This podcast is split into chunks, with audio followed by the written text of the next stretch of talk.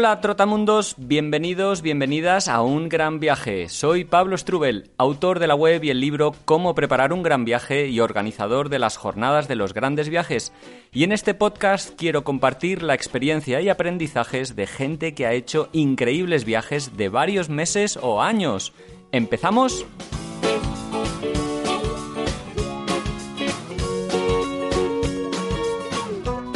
Hola, hola, hola amigos, amigas, ¿qué tal? Bueno, ya volvemos una semana más. Aquí estoy, Pablo Strubel, saludándote desde el otro lado del micrófono de Un Gran Viaje. Y volvemos con un nuevo podcast correspondiente a una de las charlas que sucedieron en la inauguración de la Jornada SIATI de los Grandes Viajes en Bilbao. Os he de admitir que al principio, bueno, cuando me planteaba si emitir estas charlas o no, o, o cómo hacerlo, porque, a ver, la mayoría de los oyentes disfrutáis con mis entrevistas, pero la verdad es que no tenía muy claro si, bueno, pues si estas charlas, que además son con proyección e imágenes, pues iban a funcionar o si iban a gustar. En fin, no, no tenía muy claro, pero los resultados, a los hechos me remito. La verdad es que están teniendo bueno, una muy buena acogida en cuanto a las escuchas, en cuanto a la retención, es decir, a cuánto escucháis de la charla y también de comentarios. Y me gustaría leeros algunos comentarios cosa que no hago, pero que siempre os invito a hacer, eh, tanto en iVoox como, oye, atención, en Spotify también se pueden dejar comentarios ahora, así que os invito a hacerlo si, bueno, si tenéis algún comentario que hacer respecto a la charla, si os ha gustado, si no, si transmitía bien o no. Pero fijaos, por ejemplo, los de eh, José Javier Aillón, que estuvo cuatro años viajando en una bicicleta por Europa, África y América. Eh, por ejemplo, Francesc Gallemi comenta, como siempre pasa con las jornadas, una charla espectacular. De hecho, va a venir a Barcelona porque dice, con muchas ganas de ir a las de Barcelona. Javier Álvarez García, también en Spotify, dice, oigo vuestros podcasts, pero este me ha llegado muchísimo. Quizá sea la forma de contarlo y vivirlo. Un viaje duro e increíble. En fin, muchísimas gracias Javier. Y también Richie comentaba, acabo de escuchar este relato increíble e impresionante, una vida para no olvidar. En fin, estoy muy de acuerdo, la charla de José Javier fue muy sincera, cruda y, directa. Así que, bueno, animaros. Y luego, pues, para haceros otra idea, ¿no? Eh, de la charla que dieron la, la Vagamundo Family, eh, esta familia compuesta por Javier Ibel y sus dos hijos, que estuvieron viajando en una furgoneta, en una casi casi autocaravana enorme hasta Nepal, estuvieron tres años. Y Jesu, por ejemplo, comenta en Evox, fabuloso, gracias por compartir, sois una inspiración para vivir de otra manera muy diferente. A Golias comenta, impresionante, no se puede hacer una versión más larga, una corta y una extendida. Bueno, estaría, en, este caso era una charla de 45 minutos y, y, era lo que dio. Y otros comenta Nuria, Nuria PB, Genial, una familia que transmite energía positiva. Muchas gracias Pablo por los podcasts que disfruto un montón. Saludos desde Suiza. En fin, bueno, saludos a todos y a todas desde donde estéis escuchando también de vuelta. Os voy a dejar ya con la charla que dio a Sierra Roita de un viaje en bicicleta que fue interrumpido por la pandemia, desgraciadamente, después de siete meses de viaje. Él voló hasta Hong Kong y quiso volver hasta Ortuella, que está junto a Bilbao, en Vizcaya, pues en su bicicleta, en su bicicleta pasando por los diferentes países que se fue encontrando. Un viaje marcado desde el principio por los problemas yo siempre digo que el viaje en los primeros días nos envía ahí retos y desafíos y complicaciones para probarnos un poquito, para, para, bueno, para que pensemos si realmente eso que estamos haciendo es lo que queremos hacer.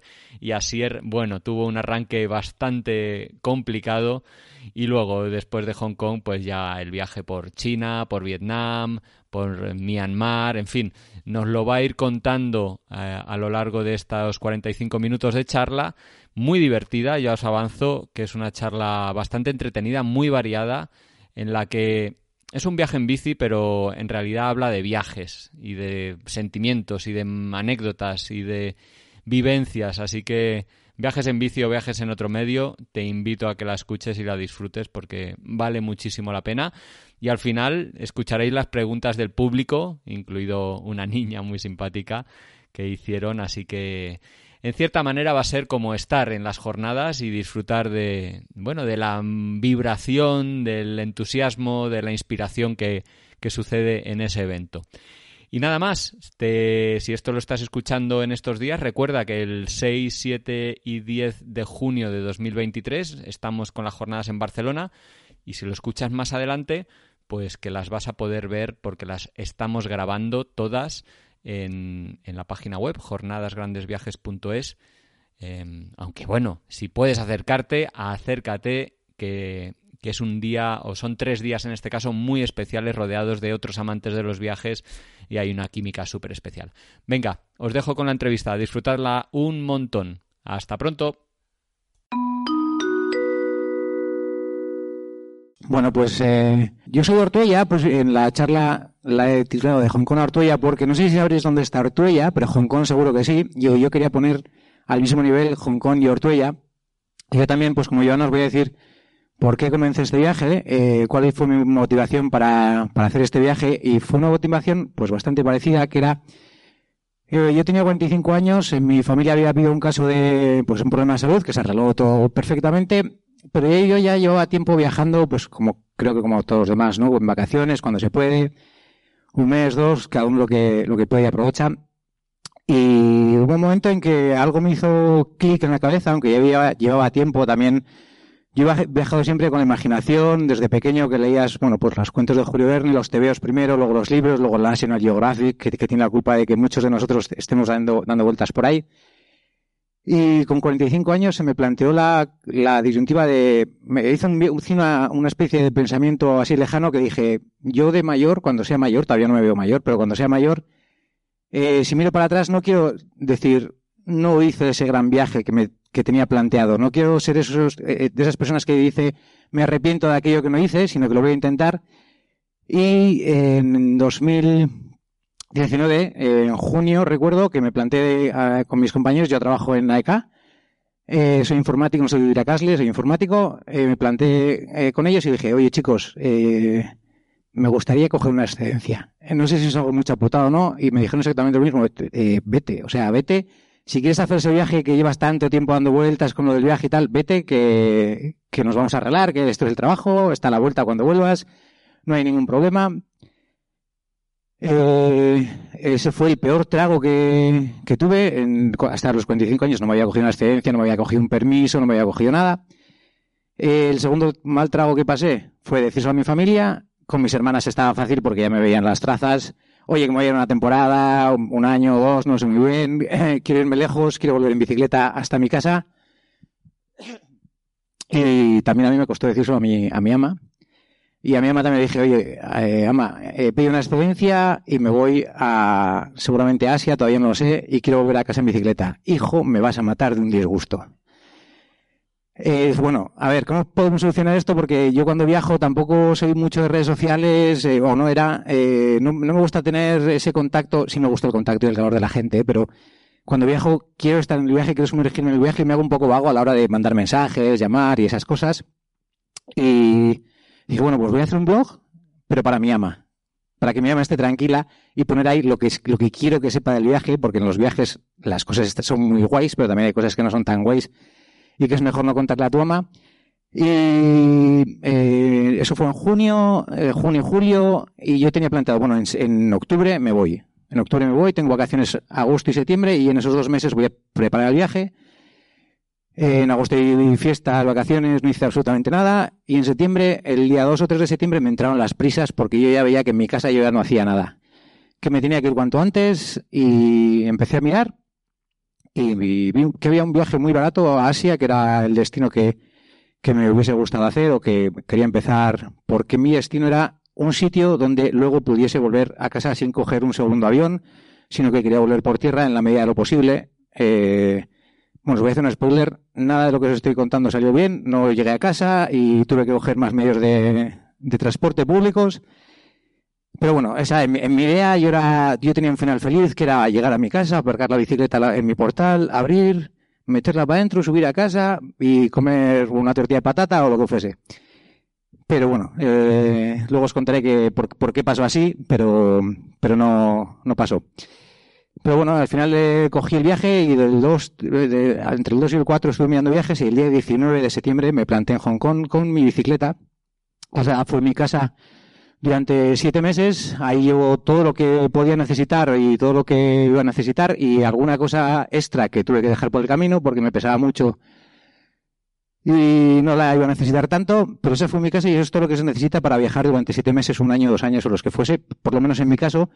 Y había incluso ropa de invierno que había por ahí porque yo quería, tenía un objetivo que era cruzar eh, Pakistán en invierno, pero, pero tampoco llegué. Eh, aparecí en Hong Kong, en Hong Kong estuve seis días, eh, no sé yo lo que le pareció, a mí me pareció un horror de ciudad, para empezar, un gran viaje. Eh, estuve seis días, me llevé un montón de decepciones, eh, lo dediqué, como no había preparado mucho el viaje, no le preparé nada, eh, fue en blanco. Eh, lo, usé sobre todo para conseguir el visado de China, que tampoco tenía, y si no me lo daban no, sabía, no sé cómo iba a salir de Hong Kong. Y para comprar todo lo que me faltaba, que me faltaba el hornillo, las cazuelas, bueno, me faltaban un montón de cosas y menos mal que hay marcas, eh, marcas deportivas que están en todas las partes del mundo, allí también, y eso a mí por lo menos me salvó. Eh, vi una ciudad que de noche es muy colorida, es muy bonita y para las fotos queda muy guay, pero la gente no es nada agradable, son bastante bordes y yo llegué además justamente, que eso igual también tendría algo que ver, eh, había un conflicto muy fuerte entre Hong Kong y China, que Hong Kong quería estar bajo el estamento eh, del Reino Unido y China, bueno, un jaleo que los de ahí pocos más, y aquellos que les gusta la, el político les, les gusta. Y yo llegué en medio de todas las manifestaciones, había habido, había habido, muertos en esas manifestaciones y yo tenía el hostel exactamente en la calle donde se hacían las manifestaciones. No vi ninguna manifestación, no me tocó. Eh, sí vi que estaban eh, eh, guardando a la noche el sitio donde habían matado a un manifestante. Eh, y, yo aparecí en Hong Kong porque todos los turistas se habían ido, todos. No había turistas y quedaba yo y era porque era muy barato el viaje y muy barato la estancia. Y las estancias en, Hong Kong son bastante caras y las habitaciones son tan pequeñas que solamente es el ancho de la cama y poco más. Y, la verdad es que yo quería salir de ahí pitando. De todas formas, en todos los viajes y en todos los países que visito y en todos los sitios que visito, intento visitar los mercados locales, que me parece algo fantástico para conocerlos eh, a la gente y el país.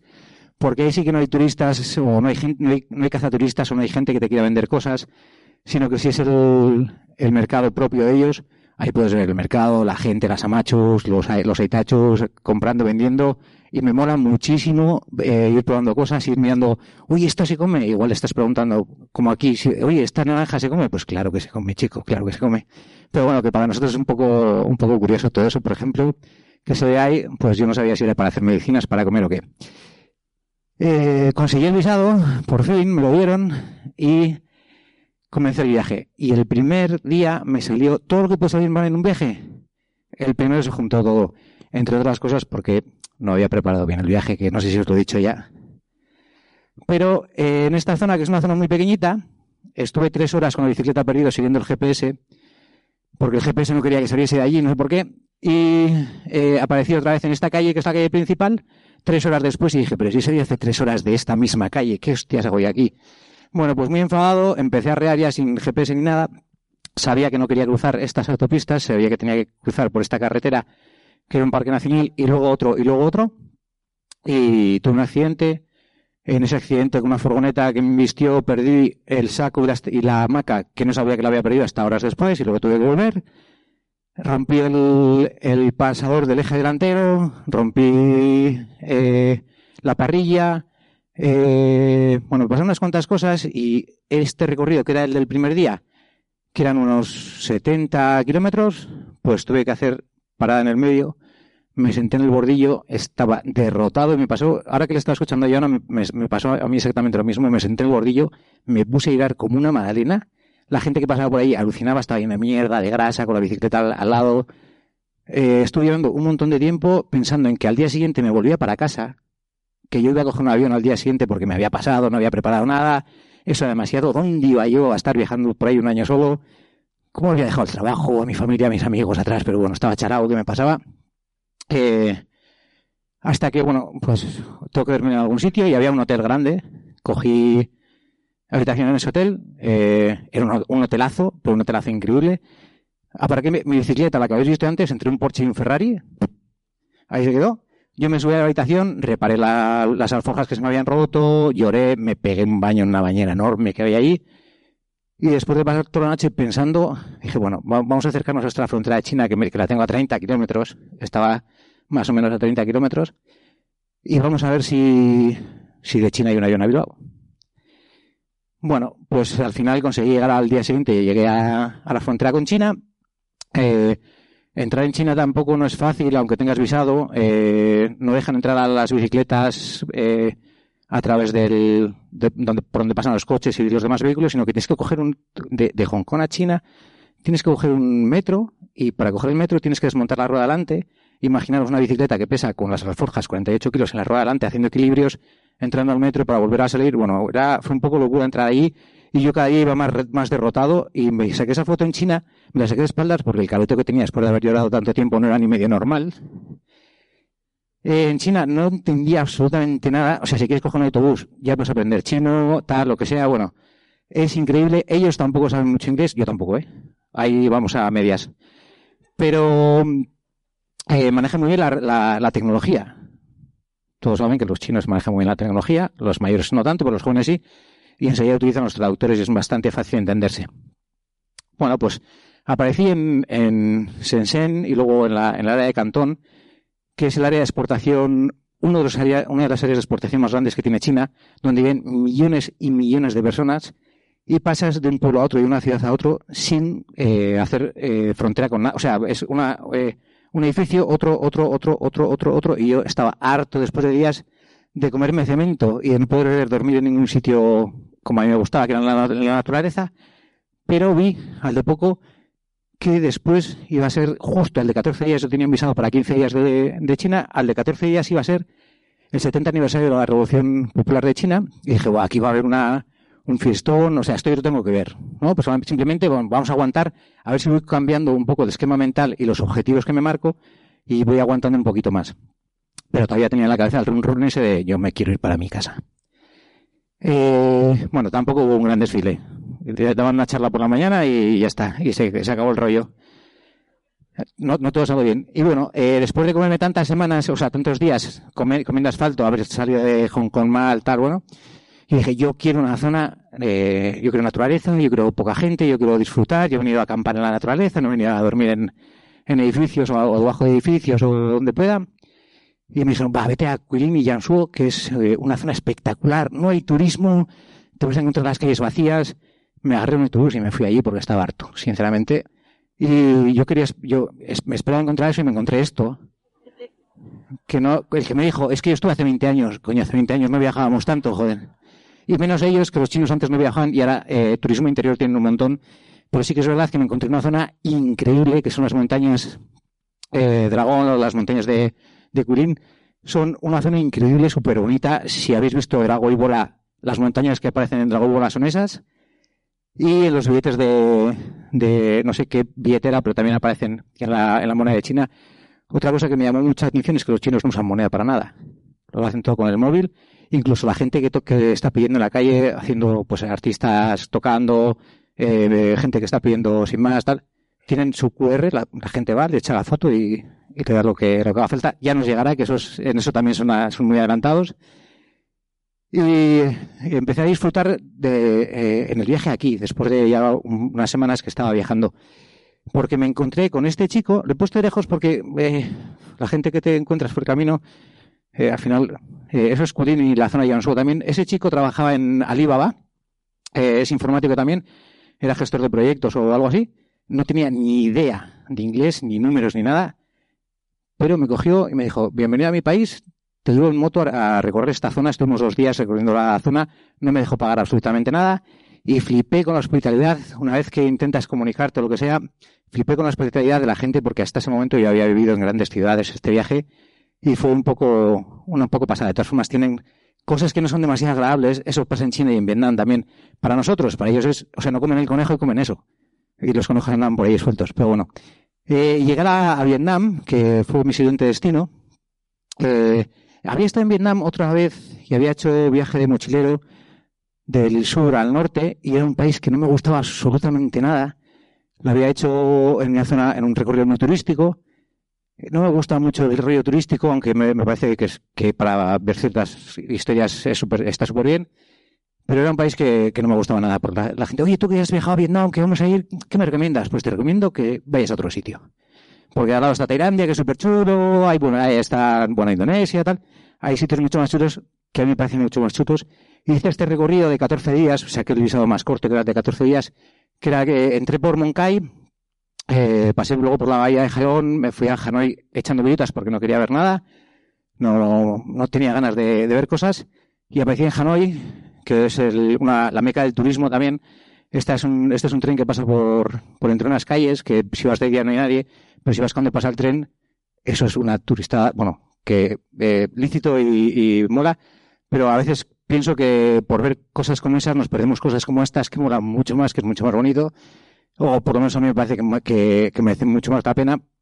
Y estando en Hanoi, después de estar unos cuantos días entre Happy Ballon, que no sé si lo conocéis, son unos globos que venden en los bares con gas de la risa, eh, cerveza en bolsas y cosas así. Yo quería escaparme de ahí y seguir con mi recorrido, pero vi en una, en una, en un eh, donde los turistas miran a dónde se puede ir, donde contratas viajes y tal. Vi una zona que era Maichau, que no me sonaba de nada, y me pillaba más o menos por el camino, y era esta zona, y ahí me volvió, me volvió a gustar Vietnam, porque me parecía que era una zona súper chula, súper auténtica, que todavía si escarbas un poco y sales fuera de los circuitos convencionales de turismo, puedes encontrarte eh, eh, cosas muy, muy bonitas y puedes vivir experiencias muy, muy bonitas. Eh, Aquí me pasó una cosa curiosa, bueno, a partir de aquí, hasta aquí lo había vivido como normal, pero a partir de aquí me, empezó, empezó a no ser normal, que era, eh, aquí las mujeres, en, China, en Vietnam, en Hong Kong también, luego en Laos también, pero no tampoco, ya no tanto, las mujeres, eh, el empoderamiento de las mujeres, aquí las mujeres conducen, tienen negocios, etcétera, etcétera, pero luego en Asia era muy difícil eso verlo en Bangladesh, en India, y eh, me gustó que las mujeres pudiesen eh, no, no, vamos a decir estar a la misma altura que los hombres, porque eso no pasa en, ninguna, en ningún país del mundo, pero muy cerca y sí que, que vi actitudes muy chulas, muy chulas de mujeres. Y a partir de aquí lo empecé a echar, a echar en falta. Eh, ahí crucé a la, de, Vietnam, después de la zona de Maichau, crucé a, a, Laos. En la frontera de Laos me pasó algo muy curioso, muy curioso, que según mi mapa, la frontera estaba unos cuantos kilómetros más adelante, todavía me quedaba una temporadita, o unas horas o lo que fuese, y eh, llegué a la frontera. De, repente me encontré a la frontera con un montón de militares, todos muy relajados, todos muy, muy chill. Y eh, pregunté, oye, eh, no, me gusta cruzar fronteras de tarde porque las fronteras son unos micro microclimas, microambientes, llámalo como, quieras, que pasa un poco de todo y no sabes al otro lado lo que te va a pasar, tampoco te dan muchas pistas y es un poco complicado. Entonces, eh, como era tarde, dije, eh, para dormir por aquí, si duermes con nosotros, con el ejército, aquí en la, habitación contigo, dije, con el ejército, eh, aquí, aquí en la... Sí, sí, sí, que no, no pasa nada, nos pagas 30 dólares y verme, digo, bueno, pues es por dormir, no, eran, era, era menos, no, no recuerdo cuánto era, pero era, no era mucha cantidad. Y, y sabía que en la frontera con, entre Vietnam y Laos, los funcionarios, pues se suelen quedar con algo de dinerillo. Eh, bueno, dije, bueno, no pasa nada, y me, me leí todos los trucos y me dijeron, ¿tienes este papel? Sí, sí, sí, tienes este papel, sí, sí, sí, tienes este, sí, sí, sí. Dice uno, ¿tienes este? No, pues cinco dólares más. Digo, mierda, cago en diez. me había leído, me había, estado, me había estado leyendo, yo creo que era lo único que me preparé bien del viaje. Bueno, pues en la frontera lo que se hicieron fue decirme, mira, en el otro lado eh, solo vas a encontrar arroz, y eso sí que es verdad, sticky rice. Ellos iban, bueno, comen arroz, eh, eh, desayuno, comida, cena, y luego durante el día también lo suelen llevar, cogen, hacen una bolita, se lo comen, como, como algo para picar. Y montañas, muchas montañas. Tantas montañas que yo acabé petadísimo. Eh, hasta ese momento eh, hacía alrededor de 80 kilómetros al día. Aquí no podía pasar de los 40 o 50 kilómetros al día en el norte de, Laos, porque aparte que el camino era ese de piedrita, había poco asfaltado. Eh, la zona que estaba asfaltada, ¿veis ahí una zona asfaltada? Pues la curva se termina. Igual que, igual que el arco ese que estaba en medio de, ningún sitio. Y ya está, y, listo. Y me habían dicho que en Laos la gente era súper maja, súper encantadora, tal, no sé qué. Pues esto es un pueblo típico del norte de Laos. Y la gente cuando me veía salía corriendo. Los niños se escondían en el bosque Claro, veían a un tío blanco, barbas, eh, grande, con una bicicleta, con que no se había duchado hacía unos días y tal. Y, y se iban corriendo y a mí me flipaba eso. Y si algo, algo quiere un viajero, es calor humano. Es una sonrisa, es estar con alguien, es conversar un rato, porque si no los viajes también son muy solitarios y pasas muchas horas hablando contigo con la bicicleta eh, y el día que te contesté alucinas. Hasta que llegaron estos caraduras que yo estaba durmiendo en una zona, no, lo veis, en una zona, bueno, y les di unas clases de inglés, o sea, los números y poco más. Y ellos me dieron unas clases en su idioma, no entendí nada, perfecto, pues nos echamos unas risas. Pero, eh, bueno, para agradecérmelo, o no sé, igual era para putearme, me trajeron la cena. Eso es la cena, es la cosa más asquerosa que he probado en mi vida. Y, para ellos te voy a manjar, eran gusanos de este tamaño más o menos, tampoco puedes hacer así y tragar sin masticar porque te, se te quedan aquí clavados. Y es la cosa con peor sabor y peor olor que he probado en mi vida, de verdad. Eso, eso sin lugar a dudas. Y me, bueno, me comí un par de ellos, pensaba que a la mañana sí, que bueno, es que ya he cenado, no, estoy ya full, full, thank you. Eh, a la mañana siguiente aparecen y en esa bolsa están los gusanitos otra vez. Para el desayuno. Dije que nos llevaba, que yo primero ando en bici y luego desayuno. y luego llegamos, llegué a, a Luampraban. En Luampraban hice lo que hacen todos, o lo que hacemos todos, que es ir a los monjes budistas por la calle para sacarles fotos y tal. Eh, eso pasa en todas las zonas del país, pero hay ciertas zonas específicas donde el turismo está masificado con, con esas cuestiones. Y a partir de aquí también vi algo, antes he dicho a las mujeres, también vi algo que, que no había visto hasta ese momento, que era, que era la, la región eh, zipristitzen du bizitzako alde guztiak. Osea, gau eta egunez erligioa da nagusi eta erdigunean dago, bizitzaren erdigunean dago. Ni horrek pena pero sí que es verdad que el tener eh, esos, las religiones que sean el centro de, de la vida de muchas personas, pues ayuda en cierta manera, pero no soy muy favorable a las religiones, también os lo voy a decir, y luego os contaré por qué. pero era ya era un, un etengabe, etengabean esan hori, e, gero bientianen, e, atxeden egun batzuk hartu behar izan dituen, bizikleta konpondu, galgabarik gelditu nintzen e, egindako aldapengatik, eta e, agertu nintzen, bueno, e, hablé con otro amigo, que me dijo, jo, hay un sitio super chulo, que es la cueva de Conlor, eh, tienes que hacerla. Hay un loop que dice moto, tal, que es súper chulo y tal. Bueno, pues yo no tenía moto, tenía bicicleta, me acerqué por esos caminos a esa zona y sí que es verdad que es, para mí, es el sitio más chulo que he visto en Laos. Que es esa cuevita pequeñita. Pues eso cruza toda la montaña, 7 kilómetros por dentro. En ese río yo estoy ahí con la bicicleta, las alforjas y todo eso, y la gente suele hacer pues ida y vuelta. Al otro lado hay un, pues para tomar algo y así. Y yo continué, yo continué porque me parecía súper chulo el otro lado, me parecía súper salvaje. Y continué hasta que encontré este pueblo después de unos días de, estar por ahí perdido, por las montañas, que por el bosque, y me encontré esto que era una fiesta que, que había ahí, que no sé muy bien qué era. Y resulta que eran, bueno, estropadas, eso ya conocemos aquí. Dije, bueno, esto que sí conozco, por lo menos me voy a quedar, a, quedar a verlo. Mal hecho, porque era eh, no sé si habían visto muchos turistas por ahí, yo creo que no, me cogieron entre unos cuantos y me llevaban de sitio en sitio tomando chupitos y tomando cosas, que al final no es que te inviten, que sí, que está muy guay, pero tú eres la excusa para seguir bebiendo para que ellos tengan más fiesta todavía. Y cuando se mezcla el alcohol y la testosterona, no es demasiada buena idea quedarse, entonces lo mejor es pillarse cuanto antes, después de haber agradecido y todo eso, y seguir con el viaje como, como seguí. Eh, después de salir de esa zona, eh, la verdad es que la gente ya sí era encantadora, ya sí era maja, ya se, ya se estaba muy guay. Y la verdad es que me llevo muy, buena, muy buenos recuerdos de esta zona, de este país, incluso de la comida, pero no de toda. Yo creo que se come todo lo que se mueve, ¿eh? o otro que es comible. Y aparecí en, en Camboya y ahí no estoy de acuerdo con Joana. A mí, a Camboya me dejó frío, muy frío. Hice un recorrido diferente al de, al de ella, seguro que hice este recorrido que fue eh, acercarme a Siem y una vez que vi Siem que es esta zona, me escapé hacia el norte, hacia Tailandia, porque no quería estar más en, en Camboya, que no me, no me gustó demasiado. Pero sí me llamaba la atención una cosa, que es que las mujeres van en pijama, que me encanta. O sea, pero para hacer todo, o sea, el vestido de calle, o sea, vestirse para la calle es ponerse pijama, luego no sé qué usan para dormir, me imagino que pijama también. Otro, pero moraba muy bien porque además es súper colorido, súper de flores y tal, y, me gustó mucho. Me parece un país muy sucio, tiene un gran problema con el plástico. más que incluso que, que, las zonas de alrededor, pero sí que Siem Reap y Angkor Wat es una, un sitio que hay que visitar, el conjunto de templos y dormir ahí. Está prohibido dormir, pero hay prohibiciones que yo como no las entiendo muy bien y además tienes la excusa de que no sabes idioma y que no te vas a entender con ellos, pues perfecto, y dormí ahí. Ahí se juntó Martuki y Rossetti conmigo. Bueno, nos juntamos eh, para seguir viajando juntos y pasamos la noche ahí y estuvimos viendo pues al día siguiente los templos, etcétera, etcétera. Pero lo que más me gustó de los templos es cómo la naturaleza se ha quedado otra vez con los templos con aquello que le correspondía. Y las formaciones que hacen estos bananos gigantes me parece, me parece increíble, mucho más que lo que han hecho los humanos. Eh, y como no, pues esta fue la última cena que, hice en, en Camboya.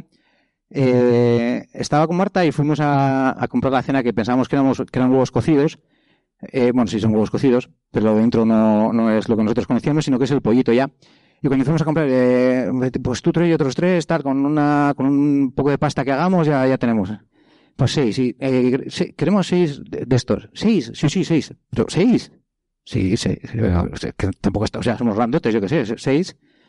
Pero sí, sí, seis.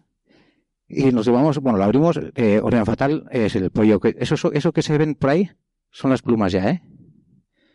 Eh, nos lo comimos, abrimos el segundo, tampoco era así. Al día siguiente preguntamos, ¿pero qué es eso que compramos? No, es que eso es para la fertilidad. Comes uno y te quedas embarazada. Digo, vale, nosotros, claro, comprando seis ahí a lo loco. y llegué, bueno, llegamos a, Tailandia. Tailandia, ¿cómo os imagináis Tailandia? Bueno, os voy a enseñar el recorrido que, hicimos. Eh, entramos por la frontera por aquí eh, fuimos, bueno, cruzamos el Parque Nacional, Van Gogh y luego salimos por el norte. Eh, yo eh, siempre me he imaginado Tailandia como lo ha enseñado el National Geographic, que es así, exótico, chulo, súper bonito. Tailandia es la zona más moderna de, todo el sudeste asiático, todas las carreteras están asfaltadas, pavimentadas, puedes encontrar, bueno, pues casi una ciudad muy colorida y muy colorista pero también puedes encontrar, eso en la, en la capital, que también puedes encontrar en la capital muchas cosas chungas, eh, pero también puedes encontrar un montón de templos que están súper bonitos. Eh, al final te acabas saturando un poco también de, ver templos, porque si, no entiendes, y yo no entiendo mucho de templos budistas, pues al final te, te acaban pareciendo todos un poco iguales, pero lo que no te parece igual es eh, los monjes. A partir de Tailandia, hasta ahora no he dicho dónde dormía, que era en tienda de campaña, en hostel, bueno, pues donde pillabas o donde te invitaban o lo que fuese. Pero a partir de este punto empezamos a utilizar los templos budistas, hinduistas, para dormir. Y es una experiencia que flipas, alucinas. Eh, llegas allí, preguntas, oye, ¿puedo dormir? Tienes que, eh, te recibe un monje, tiene que llamar al monje superior, eh, tiene como toda una liturgia hasta que te enseñan dónde puedes dormir. Por lo general ellos creen en la caridad, entonces si pides algo entienden que lo necesitas y no están obligados a dejarte dormir, pero te dejan dormir y encima te dan comida, una comida súper buena, eh, cena, desayuno, te dan cosas para llevar. O sea, si quieres ahorrarte unos eurillos en viajes, es la fórmula perfecta. Y no solamente por eso, sino por la experiencia, pero hay que saber que no puedes estar por encima de ellos, que, bueno, unas cuantas cosas, tantos así que, eh, imaginaros que esto, bueno, esto antes era una iglesia, eso es el altar y, te hacen, te señalan, porque no saben inglés y no nos entendemos bien, te señalan y Marta y yo como tontos nos pusimos ahí a, como a rezar, ¿qué hacemos aquí? vamos, a, vamos a simular un poco, pues si acaso nos dejan. Se empezaron a partir del culo ellos de que no, no, no, que esto es para dormir, que aquí, aquí tirar la, la esterilla y aquí dormir y ya está.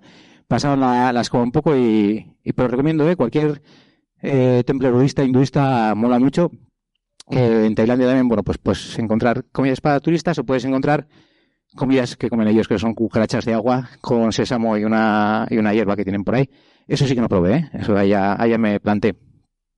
Y, y de llegué a Birmania y Myanmar, eh, el actual Myanmar, eh, bueno, ahí este, pasé un mes y, y lo que me llamó más la atención de Myanmar es la gente, las caras, las sonrisas que tienen, que es de oreja a oreja, o sea, el, eh, os, imagináis a alguien en Bilbao que te cruzas, no le conoces, le miras te sonríe de oreja a oreja? Bueno, pues ahí pasaba todos los días a todas horas.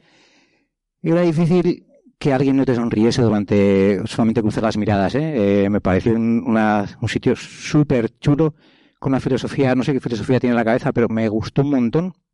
Eh, crucé del, sur hasta, hasta el norte, hasta, hasta el este de la India. Y yo es que me quedo con eso y me quedo con otra segunda cosa. Eh, esto es lo que te puedes encontrar cualquier día. ¿eh? Esto era, pues van en bici, te cruzan, estás con la cámara y, y mira qué, foto has sacado. Eh, la religión también es omnipresente en, en Birmania, en Myanmar, y me llamó mucho la atención una cosa que es el único sitio donde he visto que hay monjes, mujeres, vestidas de otro color, pero son monjes mujeres.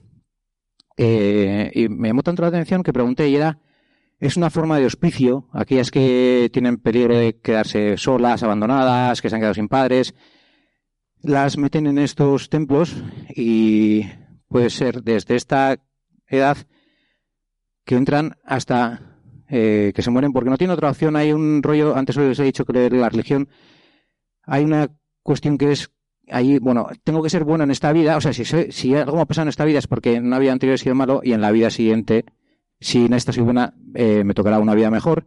Esa resignación se tiene muy bien montado para algunos, pero es una mierda porque no les, eh, no les ofrece la oportunidad de poder eh, avanzar, de poder cambiar, de poder salir de donde estén, de poder salir donde les haya tocado, porque nadie elige cómo nace ni dónde nace, eso es una lotería, pero en, aquí en India, en un montón de sitios, la verdad es que aquellos que quieren esas religiones les tienen un poco acogotados. Pero bueno, eh, de aquí también me llevo las puestas de sol. Eh, Myanmar es una gran llanura con estas puestas de sol que me parece súper chula. Los amaneceres son igual de bonitos, pero son muy pronto. A mí me, solía pillar en la tienda y, me dedicaba a los atardeceres. Eh, este es el puente de teca más largo del mundo. Y nos he contado una cosa, que es que en, en Myanmar los hombres y las mujeres llevan unas faldas, así, y se eh, para un autobús o lo que sea, y se paran todos a mear y se ponen uno de otro, ¿eh, chicos y chicas? recogen así un poquito por detrás, mean, se levantan y, ya está, ya han meado. Bueno, pues eso también lo hacen en el puente.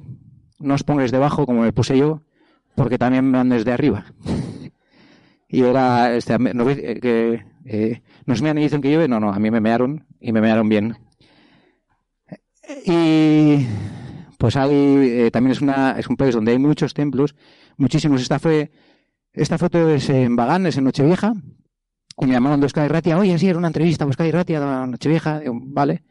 Me llamaron, claro, y luego, eso da que pensar al final. Te llaman, oye, eh, ¿qué celebración habéis hecho aquí? Eh, nada. ¿Qué habéis cenado? Arroz, como todos los días. ¿Y no hay fiesta? No, no, si es que aquí no es Nochevieja. Nochevieja es ahí, aquí es en, no sé, en abril o en mayo, y encima estamos en otro año y, y es otro calendario y tal pero no se celebra, hombre, los turistas sí, algo celebrarán, pero vamos, la gente de aquí, para ellos todavía no, no ha llegado la Nochevieja y, y flipan con que la celebremos nosotros también en otras fechas. Pero de esto me llevo, eh, yo tenía un sueño de pequeño por el National Geographic, que me acuerdo que yo estaba en, pues me llevó mi ama a, a cortarme el pelo y en la barbería del pelo estaba el National Geographic y en la portada había un pedazo fotón que era el Golden Rock el Golden Rock es esa, esa roca que está ahí, con un montón de monjes budistas, y dije, algún día quiero estar ahí.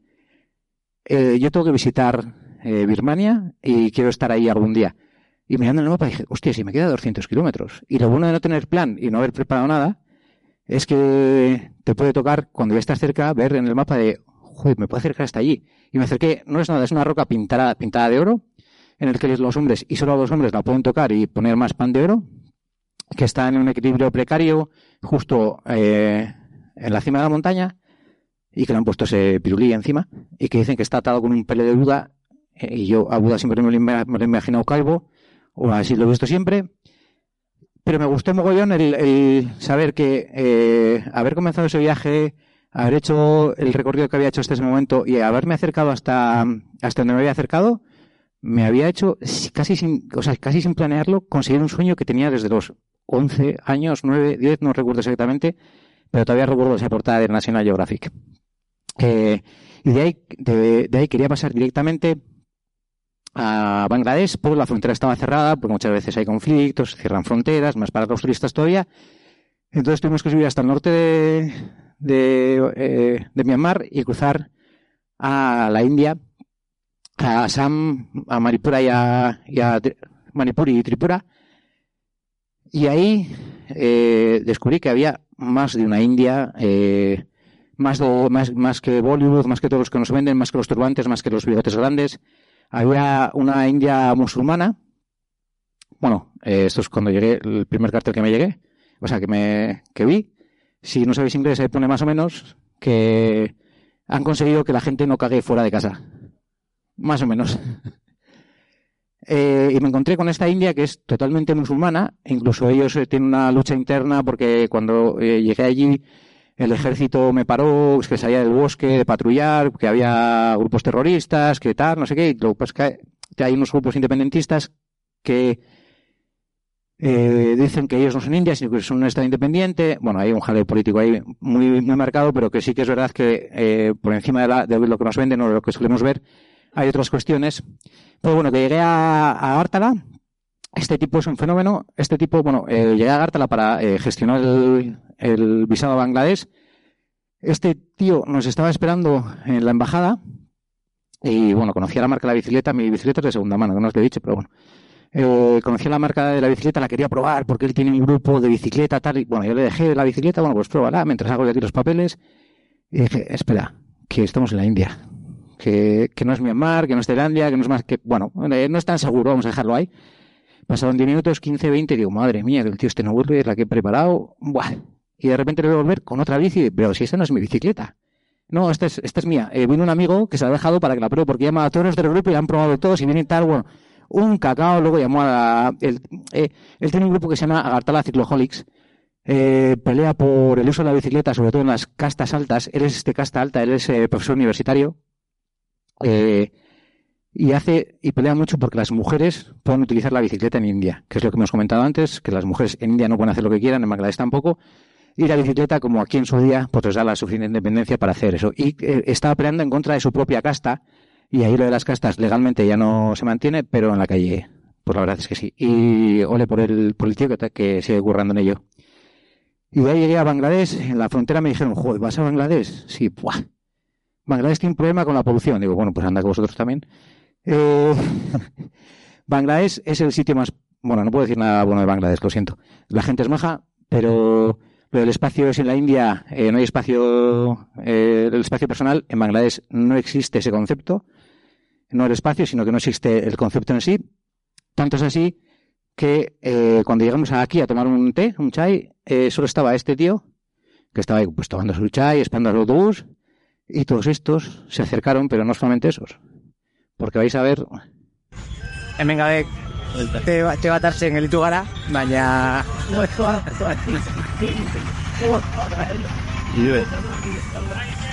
Aplikabe, aplikabe, berrota mar lagun guri begira. Ostia, egotea zelan hartzen dugun. Uste.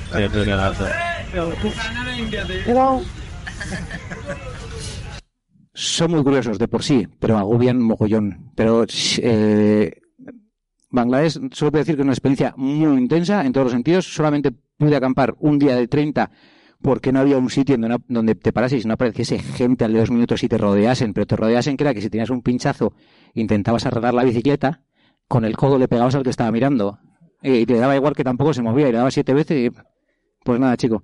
Y a eso no estamos acostumbrados, nos agobia mogollón. Y a mí, que soy tío, me agobió. Imaginaos a, una chica, porque hay, no sé si os habéis fijado, en Bangladesh las mujeres no están en la calle y si están es acompañadas de sus maridos solamente. Y eso también es, bastante durillo. Bueno, ya llegué a Nepal. De Nepal no tengo, o sea, de Bangladesh no tengo nada bueno que, que decir, eh, entre comillas. De Nepal es que no tengo nada, nada malo que decir. Me parece un sitio espectacular para viajar, espectacular para andar en bici, para ir a las montañas, para quedarte en Kathmandú, que me parece, aunque está lleno de turistas, me parece que en cualquier esquina puedes encontrar cosas súper, súper chulas y puedes disfrutar de la gente, que es maravilloso. Eh, ahí hicimos un recorrido por el sur. Eh, las montañas, ya había estado en Nepal una vez anterior, había hecho el trekking de los Annapurnas, había visitado Chituán y esta vez quería recorrer un poco más el sur. Eh, aquí estos niños, te saqué una foto porque me pareció también super heavy, se dedican en época, en, en, la, en la época de sequía, en la época que no, no, son lluvias, a recoger piedras del río y echarlas a un tractor, pero no piedras, o sea, estos niños no sé cuántos años tendrán, son muy jovencitos, pero no piedras, piedritas, así, no, no, piedras. O sea, estaban, los muchos tenían súper fumados de estar todo el día recogiendo eso y como os he dicho antes, están resignados a estar ahí porque estaban sus hermanos, estaban sus padres y, estos chicos, niños ni estudian ni nada, ni tienen opción ni tendrán opción de salir de, ese sitio. Pues bueno, eh, quitando cuatro cosillas, eso es Pocara, eh, llegamos a, a Pocara y de ahí fuimos a Bardía, que es un parque natural donde eh, en teoría iba a haber elefantes, en teoría iba a haber tigres. No nada, eh, nunca, o sea, he ido a un montón de parques naturales a ver elefantes y tigres en, en, la naturaleza. Nunca he tenido la suerte de ver ninguno. Cagadas de elefantes por todos sitios, pero elefantes ninguno. Y yo creo que voy a seguir así toda mi vida porque no sé qué pasa, que he ido a un montón de parques y no, no consigo ninguno. Y aquí, eh, para cruzar a la India, se empezaba a escuchar que yo vivía en otro planeta, que había una pandemia en algún sitio y que estaban cerrando países en China, en Italia, yo creo que aquí Italia también. Y aquí cuando vieron en la frontera, que eh, aquí en la frontera, que había pasado por China, pues me tuvieron ahí un montón de horas mirando a ver por qué China, por qué China, qué pasa con China, qué pasa con China. Bueno, pues pasaba que estaba cerrada y que había habido una pandemia y no sé qué, y había pasado unos cuantos meses antes, pero a ellos les daba igual. Pero vi algo que también había soñado con ver desde pequeñito, que era el Holy Festival, y lo vi en Rishikesh, donde había estado también Joana, y me pareció una experiencia súper bonita, un sitio donde no hay alcohol, eh, porrillos sí que fuman, pero no hay alcohol, donde hacen un fiestón increíble, con una energía increíble, y el Holy Festival, no sé si lo conocéis, pero se basa en manchar a otros de colores, con esos polvitos que, venden por ahí, darles un abrazo y Happy Holy, y se ha acabado. O sea, y me voy a donde otro, y donde otro, y donde otro. Y tiene una energía increíble. Y luego hay un fiestón ¿eh? en la plaza que se pone todo el mundo a bailar. A bailar. ¿Os imagináis la plaza de San Fermín, el, día del chupinazo? Sin alcohol. Estaría la gente igual ahí, a ver si. Bueno, pues ahí había un fiestón increíble. Y ahí eh, conocí a Álvaro Rodamundo, que también ha estado aquí otro año dando, dando charlas. Él venía de viajar tres años desde Gasteiz hacia, hacia Asia y yo venía en dirección contraria, nos juntamos en, en Rishikesh, eh, estuve con ellos unos días y dejamos, dejé a Álvaro y a, Álvaro y a Marta ahí y yo dije, eh, estoy escuchando que se cierran países y no sé qué, yo me voy a Pakistán, que yo quiero que me piden Pakistán, que yo tengo objetivo Pakistán, el Caracol, quiero pasar por ahí sí o sí. Estuve unos cuantos días eh, viajando solo, eh, utilizando los gurudwaras. Los gurudwaras son de la región Sikh, que son estos que llevan el turbante así como muy guay puesto, no se cortan el pelo, ni la barba, ni nada. Tienen una... Eh, es como tu recobate si ya rescoa. Y luego tienen que... Ah, llevan una navajita pequeña que solo pueden usar para... No como aquí, que le usas la navaja para el chorizo y esas cosas, sino para defenderse o defender a otros. Y estuve con ellos conviviendo unas semanas hasta que el primer ministro de la India dijo, este país se cierra hoy, un sábado de prueba, no fue un sábado de prueba, nos la clavó a todos también. Eh, yo tuve que volver peleándome con los indios por coger un autobús, saltándome tres controles, eh, peleando con la policía. Bueno, fue un poco espectáculo. La verdad es que cuando aquello no sabíamos muy bien qué iba a pasar todavía con la pandemia, volví con con Marta y con Álvaro porque yo necesitaba, necesitaba rebaño para, para sentirme seguro. Lo había pasado muy mal donde había estado. Y llegó el gobierno español y dijo, hay un avión de vuelta, el que vuelva bien y el que no, que se busque la vida. Y los tres que estábamos ahí, que ya habíamos peleado mucho, dijimos, vamos a volvernos mejor. Nos costó un montón, ¿eh? Nos costó eh, muchos días de debate entre nosotros de saber si queríamos volver o no. Y nos levantamos un día y decíamos que sí, nos levantamos al siguiente y decíamos que no, pero nos tuvimos que volver. Y ya os he dicho antes que no terminó bien el viaje, eh, lo, volvería a hacer, lo voy a disfrutar igual, lo disfruté enormemente, pero un viaje que estaba proyectado para más de un año en 18 horas eh, de un vuelo de Nueva Delhi a Madrid, nos plantaron aquí, eh, aquí era el ejército de San Madrid, no sé qué, de vivir 24 horas al día en la calle, pasamos a vivir 24 horas al día encerrados y bueno, nos hicimos una auto eh, y Chiera, eh, cogimos Marta, Álvaro y yo y nos encerramos en un piso durante 15 días porque como sabíamos si había que hacer cuarentena, si no había que hacer, nos encerramos ahí. ¿Qué hacen tres viajeros encerrados? Pues hablar de viajes, soñar con viajes y, poco y, algo de deporte y comer demasiado. Y se me acabó el viaje. Eh, algo que me había planteado, eh, por eso es buena idea lo de coger excedencia y no dejar el trabajo, porque no sabes lo que puede pasar por el camino. Y, y tuve que volver. Eh, al final alargué la excedencia pensando que podía seguir continuar el viaje, pero no.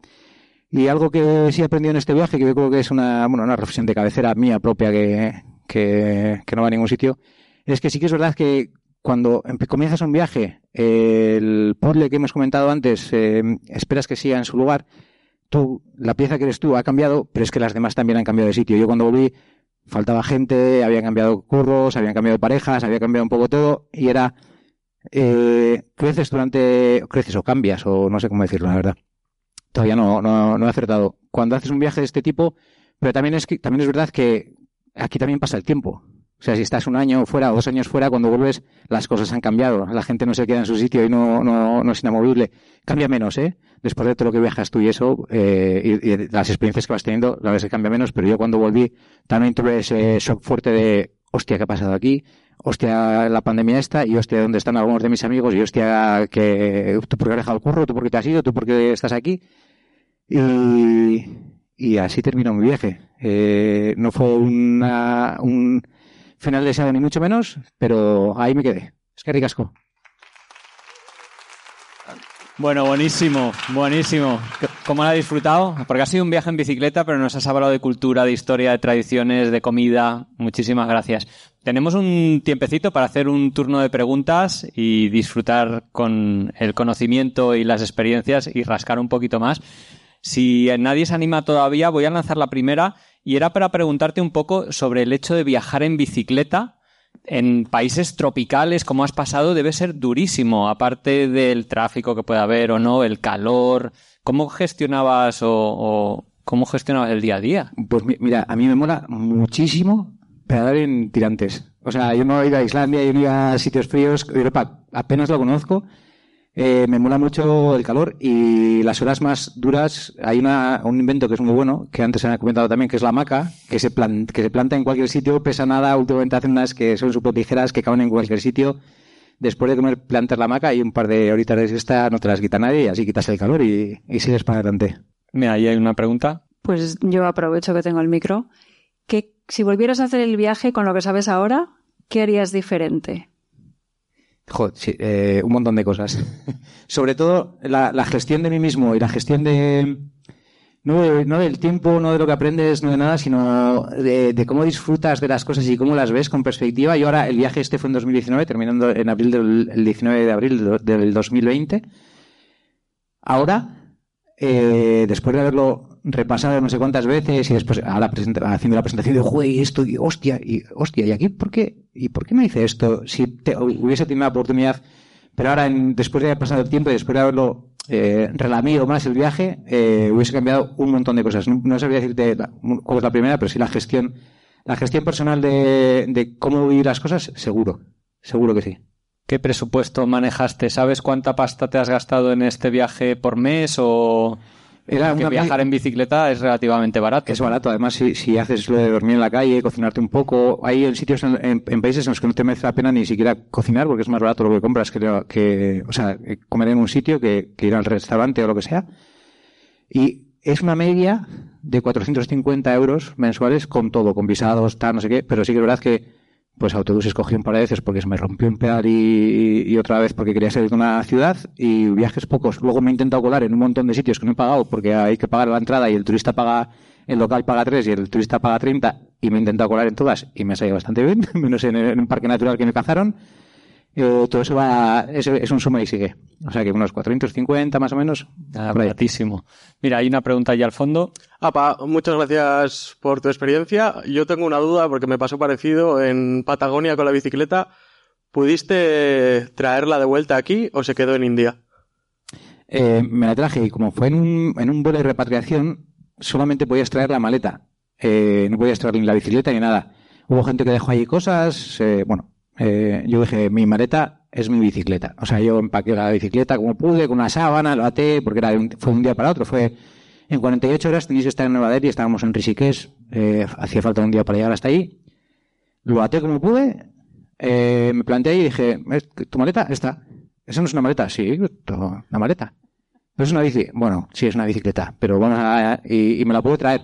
Y suerte porque la verdad es que la bicicleta se me molaba un montón, ahora ya no la tengo, se la vendía a otro viajero que yo tuve una, tem una temporada que no, no podía viajar y se la vendía a otro viajero y tuve la suerte de poderla traer. Otras veces la he tenido que dejar, ¿eh? Y porque me resultaba más caro que... Hay, hay trucos para no pagar también, pero los he aprendido después. ¿Qué consejo le darías a alguien que quiera hacer un viaje en bicicleta? Nada, montate en la bici, pedalea, es, súper, es, es que, es, bueno, para mí es súper sencillo. Eh, yo comencé haciendo viajes en bicicleta en algo que organiza EK, ya voy a barrer un poco para casa, que son eh, y Viltariac, que es 15 días en bicicleta o 15 días a pie por Euskal Herria. Y algo es cuando empecé a viajar y dije, cuando empecé a ver la opción de viajar en bicicleta y lo guay que es viajar en bicicleta, porque si viajas en un transporte público, en un coche privado, en una moto, eres uno más que llega a un sitio. Pero en bicicleta tiene el rollo ese de que enseguida se te acerca alguien y si tu objetivo viajando es conocer gente, compartir experiencias y tal, me parece una, algo genial. Y no necesitas mucha preparación, ni siquiera preparación física, porque preparación puedes hacer al día 20 kilómetros, 80 o 120 si te dan las pernas. Yo soy más de, bueno, eh, me gusta andar, son muchas horas por el día, también se, también, tampoco te, aburres menos en bicicleta, porque no, eh, no tienes tanto tiempo libre. O sea, siempre estás encima de la bicicleta, siempre tienes que ir a algún sitio y si no tienes que ir a algún sitio estás o comiendo o viendo algo, o sea que está guay. No sé si, mira, aquí hay dos preguntas para chica joven, una futura viajera o presente, nunca se sabe. Lo de la bolsa, ¿te lo has comido? No, no pude. Y así que está, que está mal y esas cosas, pero tiraste la bolsa porque os quería fatal la bolsa. ¿Te gustan los saltamontes? Porque a mí sí. Pues los he probado, eh, bueno, he probado esos, he probado otros, otros gusanitos más pequeñitos, así como fritos, y es como crispy, que está guay, eh, no tiene tampoco demasiado sabor, pero, pero sí, sí he probado insectos y está, mola, no está mal, pero hay que saber escoger, ¿eh? hay algunos que, Gracias por la ponencia, excelente. Bueno, eh, van tres preguntas en una. La primera es cuando has dicho de religión, ibas a hablar luego después, y a mí no me ha quedado claro, no has mencionado, puedo leer entre líneas, pero no sé a lo que te referías. Luego, eh, otro tema de enfermedades, cosas que te han sentado mal, y luego tema de seguridad, ¿qué hacías con tus pertenencias cuando las llevabas? ¿Dormías en un sitio, otro? ¿Cómo te manejabas con el dinero? Vale, mira, empiezo por lo más fácil, que es la última. Eh, en Asia no, te, hace falta casi candado, menos en algún país. No vamos a discriminar yo no he tenido ninguna mala experiencia. Yo he dejado la bicicleta con, mis pertenencias, todas las alforjas, todo la, de adelante, me llevaba la cámara de fotos para sacar unas fotos. Le decía al del puesto al lado o al del mercado, oye, ¿me echas una, una, una hoja de Sí, sí, no, no pasa nada, tranquilo, me iba. Volvía, el del puesto ya se había pirado, ahí no había nadie, y la bicicleta seguía en su sitio. Igual, igual es que tenía mucha suerte, ¿eh? Pero a mí no me ha pasado eso. Eh, la de las enfermedades, eh, me ha pasado de todo. O sea, he tenido unas gastroenteritis increíbles, he pillado malaria, o sea, me ha pasado todo lo que me puede pasar, que, habéis comentado antes de si te pica un bicho tal, pues yo creo que a mí me han picado todos, he pillado todas las escaleras del mundo, ni con filtros ni nada, hay que saber leer también, porque muchas veces eh, del calor vas ahí tal, coges agua tal, vez y eh, not drink, vale, ok, muy bien, después de haber bebido, entonces claro, pues te pasa lo que te pasa. Bueno, siempre es bueno tener algún amigo médico al que le puedes mandar un mensaje, también te digo. Eh, y la primera, la de la religión. La religión tiene cosas guays, eh, en teoría, pero también tiene una, una, parte que no es tan guay.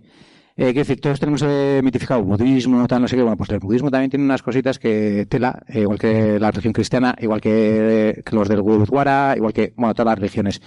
Se basa en una, en una estructura vertical que es muy difícil eh, superar y es el beneficio de unos pocos eh, sobre los muchos. Eh, esa es mi concepción de la religión tal y como la veo yo hoy por hoy, ¿eh? en cualquier sitio. Pero tiene una, una cara amable, que es la de la caridad, la de ayudar al que menos tiene, tal, no sé qué, por ejemplo, los gurudwaras están muy guays. Si quieres comer gratis y comes con todo el mundo ahí, y lo mismo es gente que no tiene casa, que no tiene vivir, que no tiene medios de, de conseguir comida, y ahí dan, reparten comida gratis todos los días, pues guay, pero podrían repartir otras cosas que no reparten, y no, no quiero meterme en jaleos tampoco. ¿eh? Así es, muchísimas gracias por esta presentación, por haber venido hoy. Enhorabuena. Gracias. Gracias.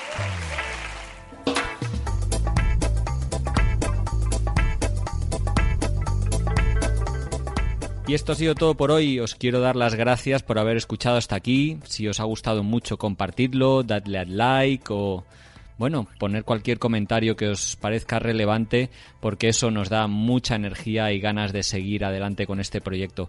Un saludo a todos los oyentes de Radio Viajera, iBox, iTunes, Spotify o allí donde nos estés escuchando y hasta la semana que viene.